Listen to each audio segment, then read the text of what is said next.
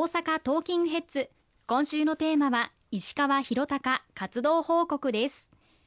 まずは先ほどオープニングでお伝えした件ですが6月1日公明党の外国人材受け入れ対策本部は技能実習制度と特定技能制度の見直しに関する提言を松野官房長官に申し入れました。石川さんはこの外国人材受け入れ対策本部の本部長をされていらっしゃいますがどのような課題などがあるんでしょうか？はいありがとうございます。技能実習制度という制度あのお聞きになられた方も多いと思いますけれども今あの30万人近い外国人の方々がこの技能実習の在留資格で日本の国内各地で仕事をされております。1993年に創設されたこの技能実習制度日本ので学んだその技術スキルをお戻りになられて母国でそれぞれの国の経済発展に生かしていただく、まあ、国際貢献を目的として制度化されたものです。しかしながら昨今人材不足人手不足こうした働き手不足を補うための、まあ、労働力確保の手段となっている。実際には国際貢献という建前のもとで人手不足を補う働き方をさせているということで例えば長時間労働であったりとか賃金未払いあるいは残念ながらこの暴行事件が起きてしまう失踪されてしまう技能自主性が相次いでいる。こうしたことが各地で明るみになっております。国際社会からもこの技能実習制度について人権侵害の問題が指摘されていることもありましてこの見直しに向けた議論をこの間政府と協力をしながら続けてまいりました。5年ほど前に特定技能制度という別の外国人の方が就労できる在留資格の仕組みを作りましてこの特定技能制度に移行する前に技能実習を例えば3年年とか働かれた後に特定技能に移行される方が結構いらっしゃるんですけれどもこの技能実習制度は国際貢献そして特定技能は就労目的という、まあ、目的は違うんですけれども実際はこの技能実習で3年間働かれた後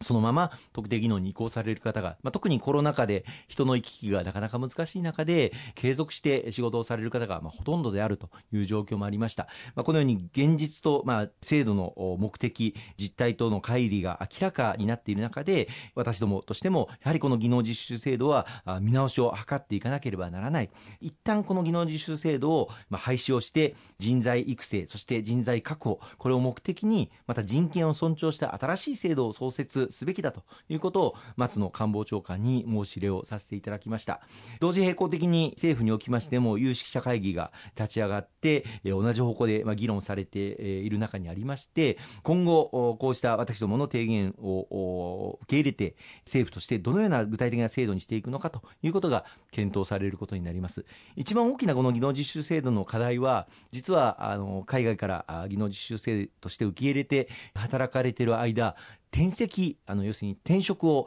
認めない。その3年間なら3年間は同じ会社でしっかり働いていただくということが、まあ、国際貢献という、まあ、人材の育成という観点から転籍が禁じられていたんですけれどもそのために、えー、残念ながら長時間労働とかあの違法な就労がされててもなかなか明るみに出なかったりとか、えー、あるいは人権侵害といったようなのが指摘される中で転籍もできないわけですからあどっかに逃げて失踪してしまうこういった技能実習生が相次いでいたわけです。この転籍制度について一定の今後新しくできる制度では制限を緩和するこういったことも行われることになろうかと思いますしまた今の技能実習制度から特定技能制度に移行するこの移行の在り方これをさらに円滑に例えばあの職種によってはですね技能実習制度にはあるけれども特定技能実習制度にはなかったり特定技能実習制度にはあっても技能実習制度にはなかったりこういった凸凹がありますのでこれを統一をしていくこうしたことも検討していかなければいけないというふうに思っております、まあ、しかしながらあの今技能実習生を実際に、雇用されてお仕事されている事業者の皆様先ほど見ました通り全国に30万人近い技能実習生を受け入れてくださっています。そうした方々にとってはあ制度が突然なくなるということについては大変大きな衝撃のニュースでありましたのでちゃんとソフトランディングできるということも大事だと思っています。新しい制度を作るにしても十分な新たな制度以降までの経過措置を取るようにということも公明党から求めさせていただきました。今後ともあの現場で雇用されている事業者の皆様また技能実習生の皆様そういった現場の声をしっかり受け止めながら新しい制度の制度設計に努めてまいりたいとそのように思っています。かりました。えそして6月6日になりますが石川さんは参議院経済産業委員会におきまして不正競争防止法等についての質疑に立たれました。デジタル化や国際化の環境変化に対応して知的財産に関する質問をされました。こちらは主にどのような課題があるんでしょうか？はいありがとうございます。現在私はあの参議院の経済産業委員会で活動させていただいております。この通常国会でも数多くの法律審議をさせていただいてそして可決成立を図らせていただきました。6月になりまして審議されたのが今おっしゃっていただいた不正競法防止等の一部を改正する法律案。これは知的財産の分野、まあ、特許とかですね、えー、あるいは衣装登録とかこういったものについての現代化、まあ、デジタル化や国際化が進むの中でこういった環境変化が進んでいる中で時代の要請に対応した知的財産制度を構築をしていくその見直しをしていくそういった法改正になっております、まあ、非常に技術的な内容も多いんですけれども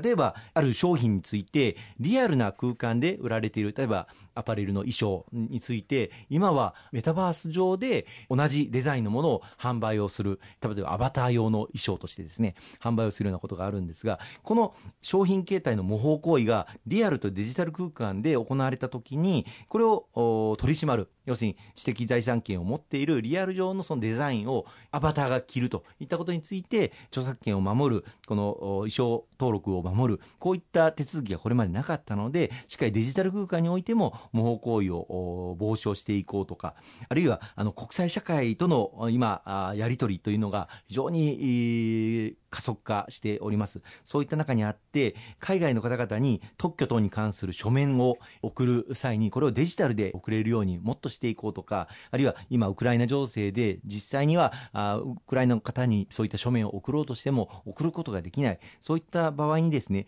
郵送できない場合には工事手続きを取ることで送付したとみなすとする国際情勢が非常に不安定な中にあってこうしたことも対応していこうとかさまざ、まな論点ございましたけれども議論させていただいて特に私は委員会質問に立たせていただいたんですけれどもこうした知的財産を活用することが、まあ、中小企業あるいはスタートアップの方々にどのようなメリットがあるのかという点を中心にあの議論をさせていただきました。はい、そうなんですね。あの、なんだか未来のことのようなものに思えてたんですけれど、今、現実に起こっていることということで、本当にデジタル化によって環境がどんどんどんどん変化している、その中で法律をどんどん修正していかなければならないということなんですね。そういう意味では今デジタル化によって様々なことに変化が起こっていますがそれを現場で起こっている新たな問題を知る必要もあるかと思います。そういった面で地方議員さんとしっかりと連携をしていろんな声を吸い上げる必要がありそうですよね。そうですね。法的課題様々あのあります。で特にデジタル化が進む中でまたチャット GPT などの生成系 AI こういったものも進む中で著作権というものをどういうふうに保護していくのかということもあの大きな課題になります。政府ではこのメタバース上のコンテンツをめぐる新たな法的課題に対応する官民連携会議というものが設置されておりまして課題の把握あるいは論点整理こういったものも行われています。また今国際的に活躍をされる企業あるいは中小企業も含めてですね非常に増えてきておりますが国際社会の各国との間で特許の権利についての侵害行為があった場合に法廷闘争を行う場合もあるんですけれどもこれをサポートする支援というのもまだまだだ十分ではなかった面があります。例えば企業が持っている営業秘密。これを海外の企業に侵害を受けた場合日本の国内で提訴できるのかどうかということが明確ではありませんでした。今回は各国との企業との間で営業秘密の侵害行為があったとしても日本の法廷でも裁判できるということが明確化されることになりました。このことによって中小企業の方々なかなか海外で訴訟を提起しようと思っても体力的になかなか難しい中小企業の方々も安心してその営業秘密というものの侵害に対抗することができるとそういった措置が明確になったというふうに思っています。ありがとうございます。後半も引き続きお伝えしていきます。